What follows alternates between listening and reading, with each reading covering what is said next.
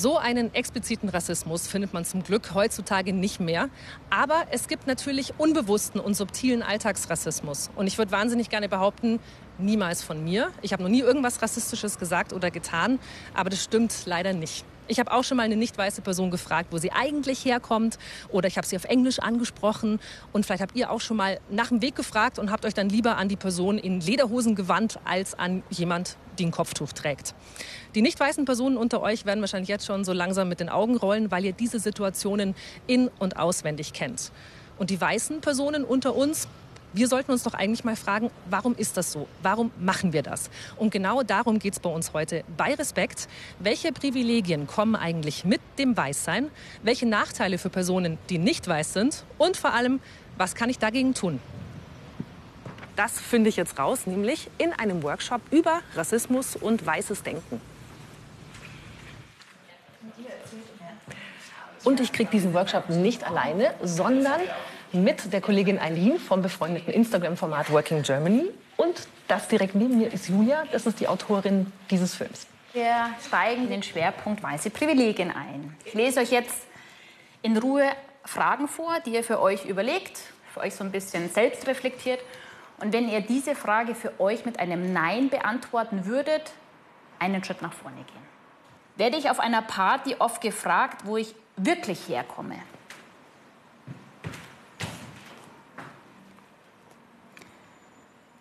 geben mir Menschen in meinem Umfeld immer das Gefühl, dass ich nicht zur deutschen Gesellschaft gehöre? Muss ich mir Gedanken machen, dass meine Kinder von Lehrkräften aufgrund ihres Äußeren benachteiligt, nicht gefördert werden, ihnen weniger Intellekt zugetraut wird und ihre berufliche Zukunft bereits durch die Schullaufbahn gefährdet ist? Tätisch. Also ich glaube, ja, die Debatten sind wahrscheinlich bekannt. Ja, halber Schritt. muss ich mir Gedanken machen, in welcher Ecke Deutschlands ich vermutlich unerwünscht bin und besser nicht zum Beispiel in den Urlaub hinfahre. Oh, jetzt wird echt knapp. Vielen Dank erstmal. Wie ging es euch mit den Fragen? Ja, also ich bin auf jeden Fall recht weit gekommen im Raum. Also bis, bis fast an die Wand. Ich bin zum Beispiel oft so halbe Schritte gegangen, weil ich mir denke, ich bin jetzt zum Beispiel nicht schwarz, ich werde eben als weiß gelesen deswegen habe ich natürlich schon Vorteile, die eine schwarze Person eventuell nicht hat. Äh, aber es ist dann immer, sobald man dann seinen Namen sagt oder so vielleicht. Und ich muss ehrlich zugeben, also ich würde aus das ist auch immer so gemein, weil das sind auch sicher schöne Ecken oder so, aber ich würde halt aus Prinzip eher nicht nach Chemnitz fahren oder so. Ich finde ich find das einfach äh, furchterregend irgendwie. Das macht mir Angst. Und bei der anderen Frage, wo es darum ging, ob meine Kinder später Probleme haben werden oder nicht, hatte ich auch schon ein Gespräch mit meinem Vater, der meinte auch, dass wenn ich später mal einen deutschen Freund haben werde und dann Kinder auch haben werde mit ihm, dann soll ich unbedingt den deutschen Nachnamen annehmen und bei den Kindern auf eher deutsche Vornamen achten, weil sie es dann einfach leichter haben würden im Leben. Das scheinen jede Menge Lebensbereiche zu sein, wo das Weißsein mit Privilegien daherkommt. Aber was ist das eigentlich ganz genau? Weißsein.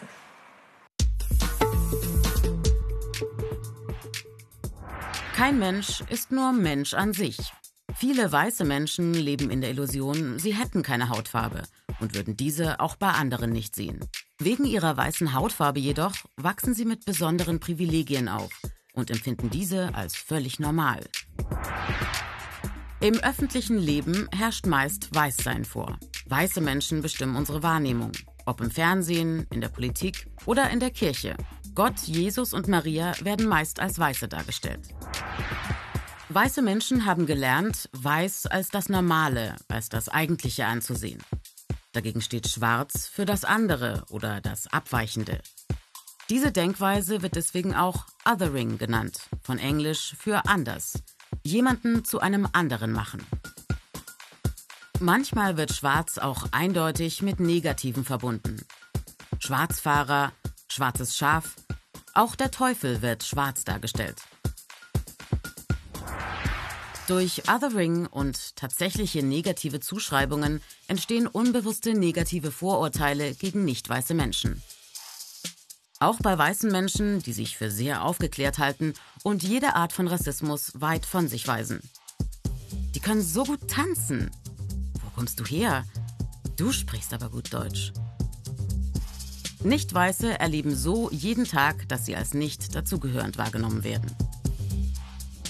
Wer weiß ist, macht wegen seiner Hautfarbe keine Erfahrungen mit Rassismus im Alltag. Das macht weiße Menschen blind für bestehenden Rassismus. Stattdessen werden ihnen Privilegien zuteil, wenn sie eine Arbeit oder eine Wohnung suchen. Auch diese Privilegien bleiben meist unsichtbar. Und viele Weiße gestatten sie automatisch auch anderen Weißen. Vorurteile schüren Hass und Gewalt. Doch rassistische Gewalt ist nur die Spitze des Eisbergs. Die Benachteiligung von Nicht-Weißen beginnt schon vorher. Dort, wo eine vermeintliche weiße Normalität und Überlegenheit immer wieder ins Denken und Fühlen eingeimpft wird. Ja, ein relativ krasses Gefühl, wenn man merkt, als weiße Person habe ich eigentlich jede Menge Privilegien. Die Frage ist nur, denkt man als weiße Person darüber eigentlich nach, wenn man nicht gerade hier in so einem Workshop ist, sondern im ganz normalen Alltag? Das prüfe ich.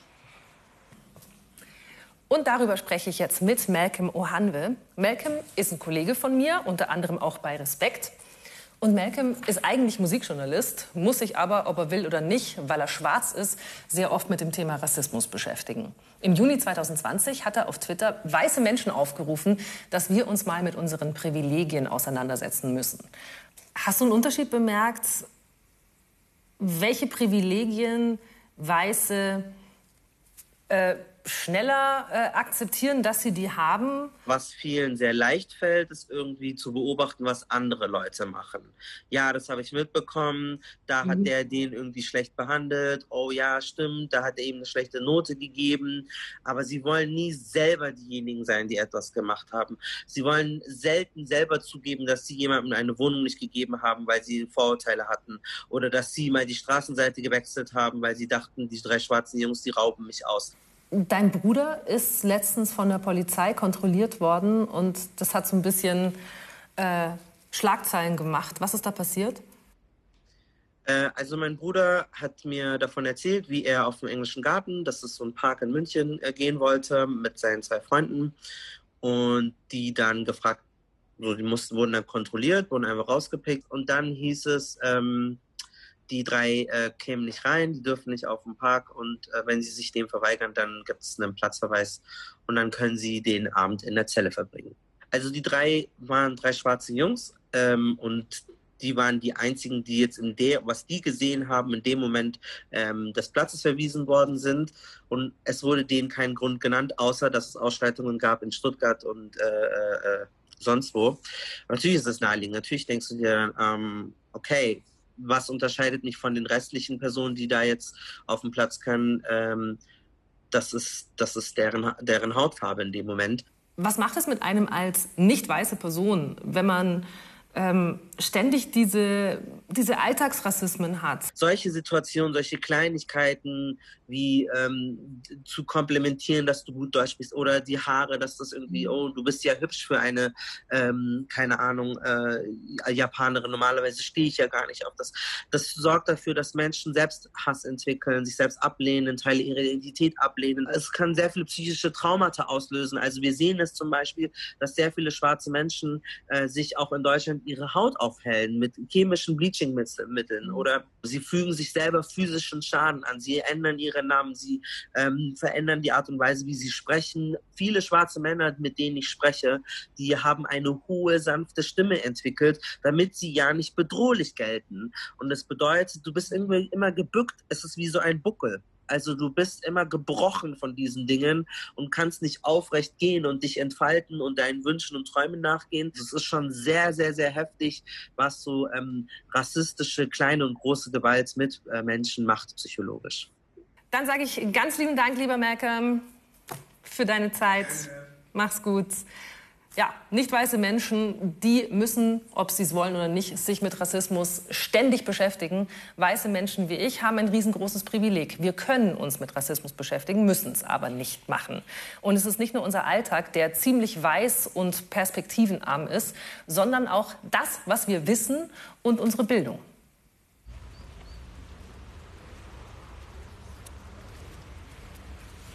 Wir sind ja an der Theresienwiese der Platz, wo das Oktoberfest einmal im Jahr stattfindet. Und wie wir alle wissen, hat das Oktoberfest natürlich eine ganz lange Tradition. Und zu dieser Tradition gehörte eben über Jahrzehnte auch, dass auf dem Oktoberfest Völkerschauen stattgefunden haben. Also es, genau, es wurden halt Menschen entweder, entweder verschleppt oder auch engagiert, aber hatten natürlich nicht so wirklich äh, Freiheiten. Also beispielsweise waren die äh, Personen, die an dieser Beduinen-Karawane beteiligt waren, haben sich dann auch aufgelehnt, weil sie das Gelände beispielsweise nicht verlassen durften. Wie nah kam man daran? Also wie, wie im Zoo.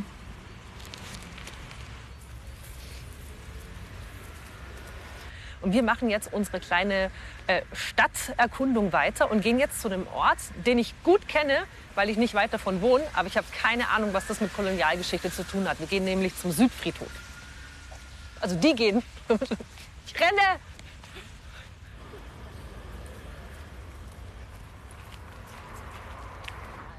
Hat beim ersten Mal geklappt dann. Ja, wir stehen jetzt hier am alten Südfriedhof und zwar konkret vor dem Grab von Karl Friedrich Philipp von Martius.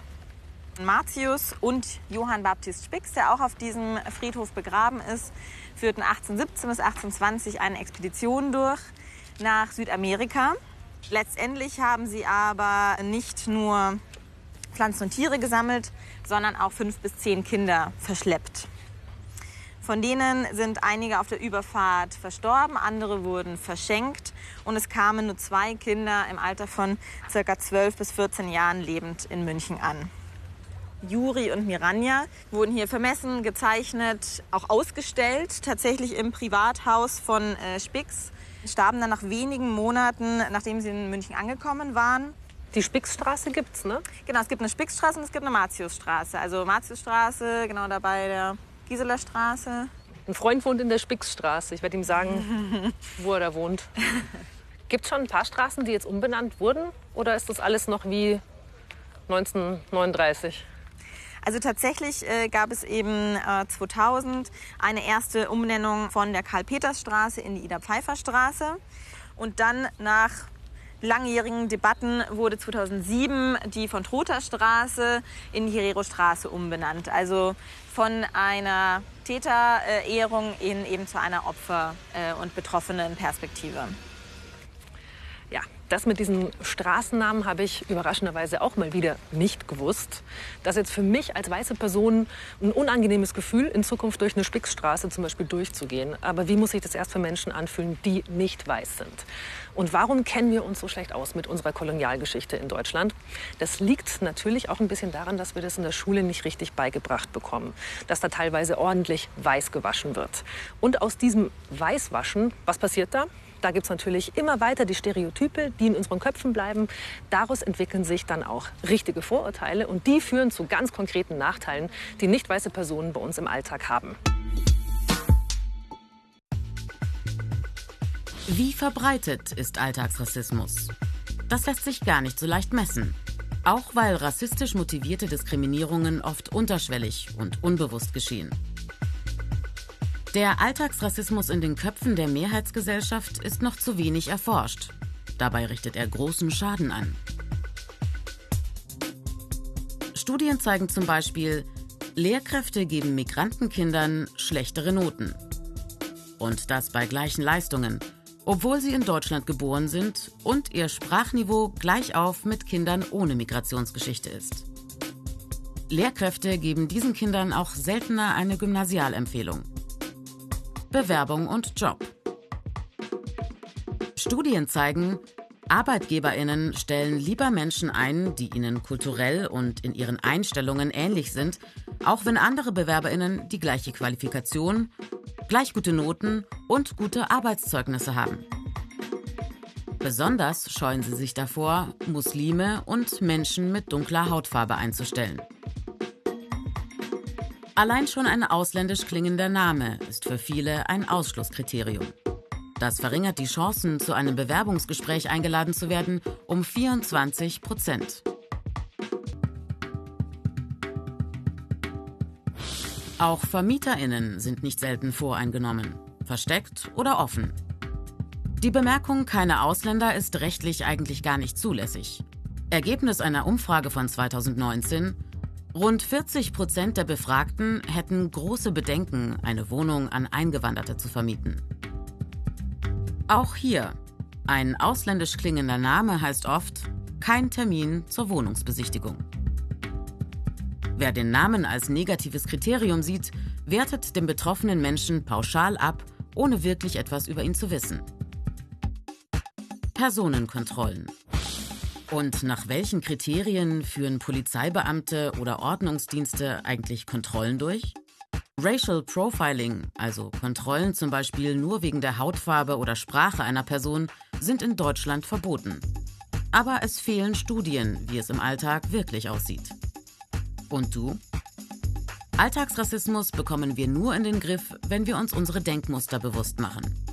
Du sprichst aber gut Deutsch. Wenn du das sagst, meinst du sogar vielleicht, du machst ein Kompliment.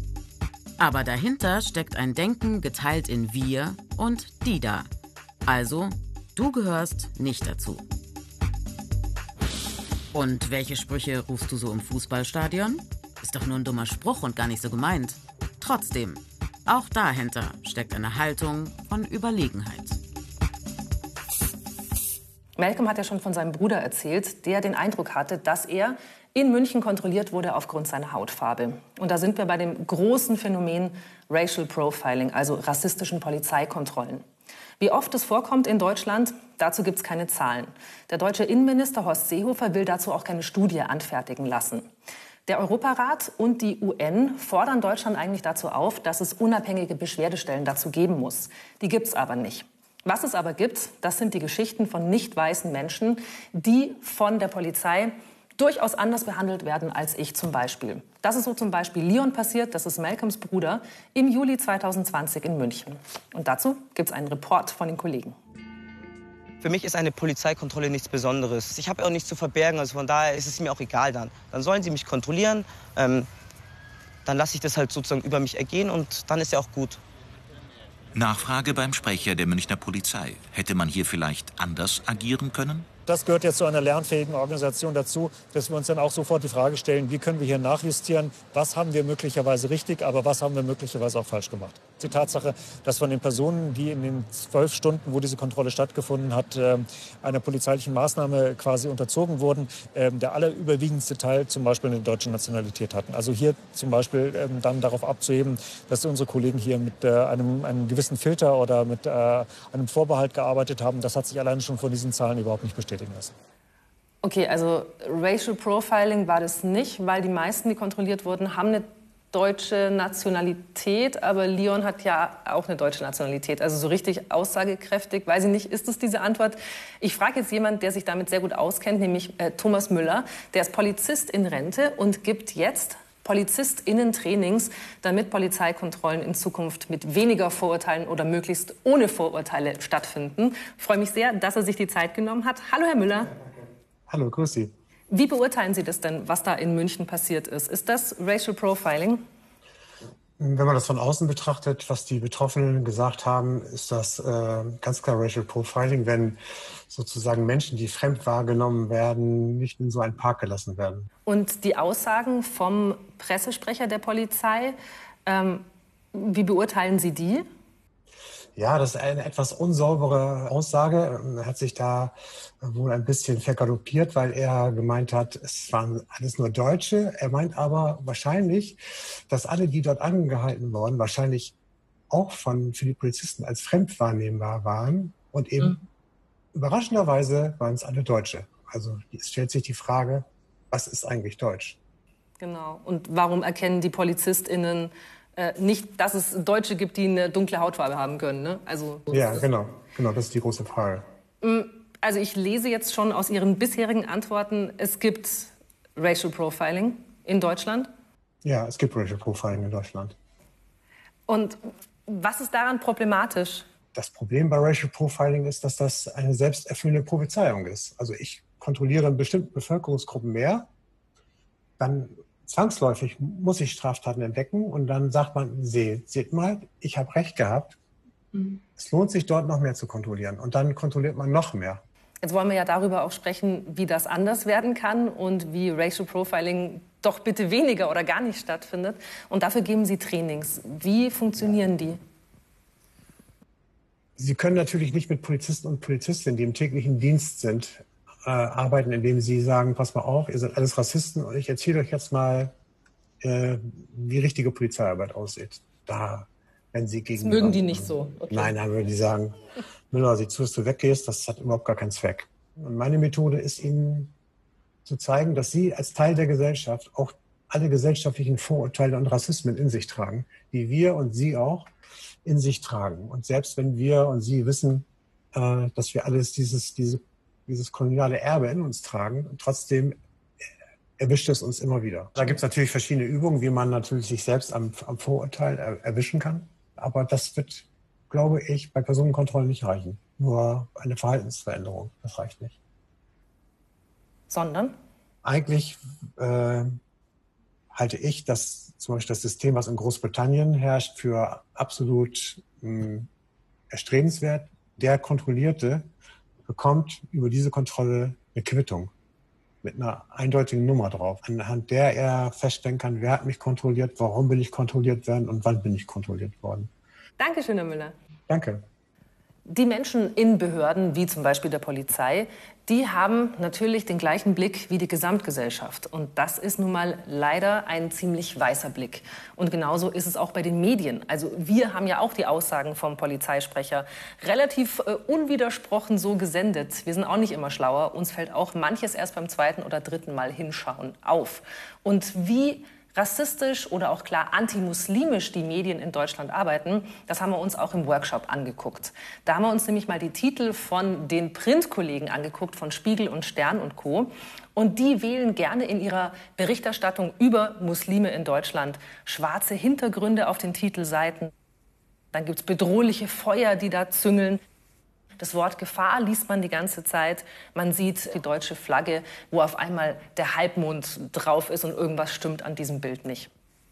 Wir Medien, aber grundsätzlich wir alle, sollten also mal überprüfen, wie weiß ist unser Blick auf die Welt und auf die Weltgeschichte.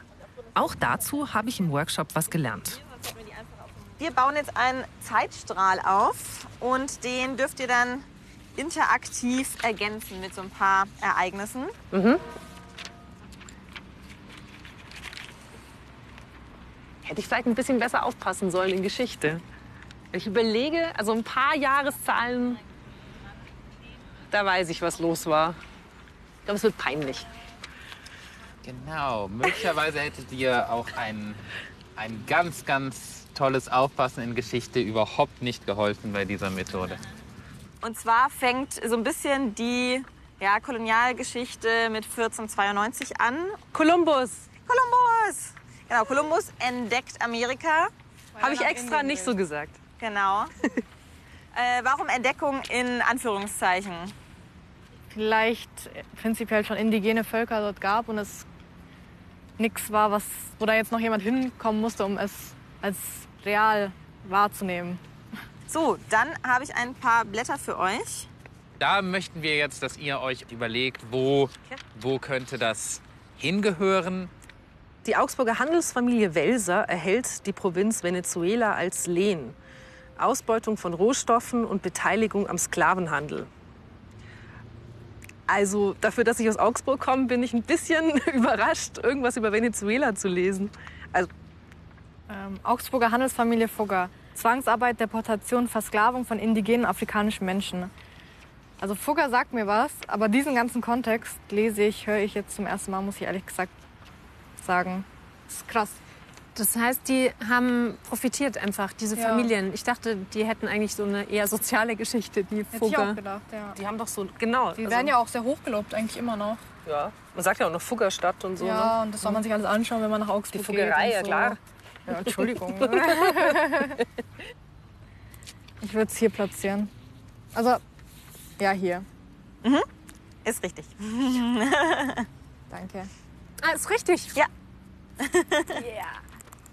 Also man kennt die Fugger und Welser eher als Handelsleute.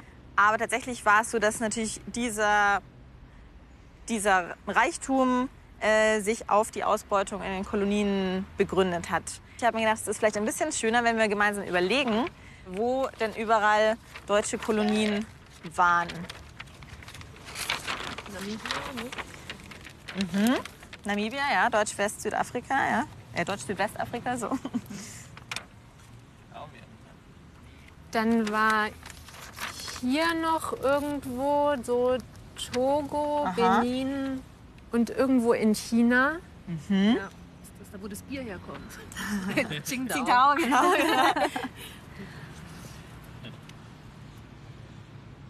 Dann Samoa. Mhm. Ja, man sieht Klein Venedig in Gelb und einen Teil hier von Papua-Neuguinea, auch hier von Neuguinea. Ich erinnere mich an die, an die Schule, an so einen Satz vom Geschichtslehrer, wo so, ja, Deutschland war nicht so aktiv in den Kolonien. So, das waren die anderen, das waren die Franzosen und die Spanier, aber Deutschland. Okay, jetzt vielleicht, um etwas positiv aus dieser schwermütigen aktuellen Situation zu gehen, gebe ich euch mal drei Namen. Thomas Sankara, Äh, den kenne ich, Ja? aber ich erinnere mich nicht. Thomas Sankara wird auch oft als der Che Guevara Afrikas bezeichnet, weil er als Vorbild und als Idol gilt, um sich von den ehemaligen Kolonialstaaten ähm, abzulösen. Ich fasse also mal zusammen. Weiße Menschen haben den ganzen Tag Vorteile. Das beginnt in der Schule, dann ist es bei der Jobsuche der Fall und natürlich auch, wenn man mal eine Wohnung braucht. Jetzt wissen wir das alles und das ist ziemlich deprimierend. Aber was machen wir denn jetzt mit diesem Wissen? Wenn ich von meinem weißen Denken weg möchte und weniger Rassismus haben will, ja, was dann? Man muss sich vorstellen, möchte man so behandelt werden, wie ein durchschnittlicher schwarzer Mensch behandelt möchte? So, man muss sich die, ehrlich diese Frage stellen. Oder möchte ich so betrachtet werden, wie Menschen ähm, mit Roma und Sinti-Hintergrund betrachten?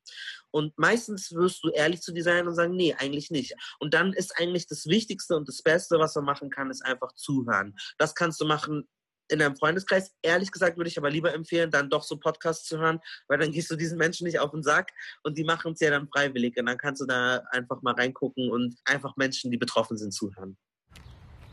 Ich habe jede Menge dazugelernt. Zum Beispiel, dass die Taktik, die ich so die letzten Jahre verfolgt habe, dass ich als weiße Person den Mund halte, wenn es um Rassismus geht und lieber die nicht weißen Menschen zu Wort kommen, dass diese Taktik nicht genügt. Ich als weiße Person will Teil der Lösung sein. Ich will eine Gesellschaft haben, die weniger rassistisch ist. Und wie funktioniert das? Indem wir weiße Menschen auf Alltagsrassismen hinweisen. Indem wir anderen weißen Menschen sagen, hey, wir haben die ganze Zeit unverdiente Privilegien. Und indem wir nicht weißen Personen besser zuhören, indem wir ihre Bücher kaufen und diese Bücher auch lesen, indem wir POCs auf Instagram, auf Twitter und sonst wo folgen und indem wir die Musik, die wir sowieso schon die ganze Zeit von nicht weißen Künstlerinnen anhören, indem wir dieser Musik und den Texten vielleicht ein kleines bisschen besser zuhören.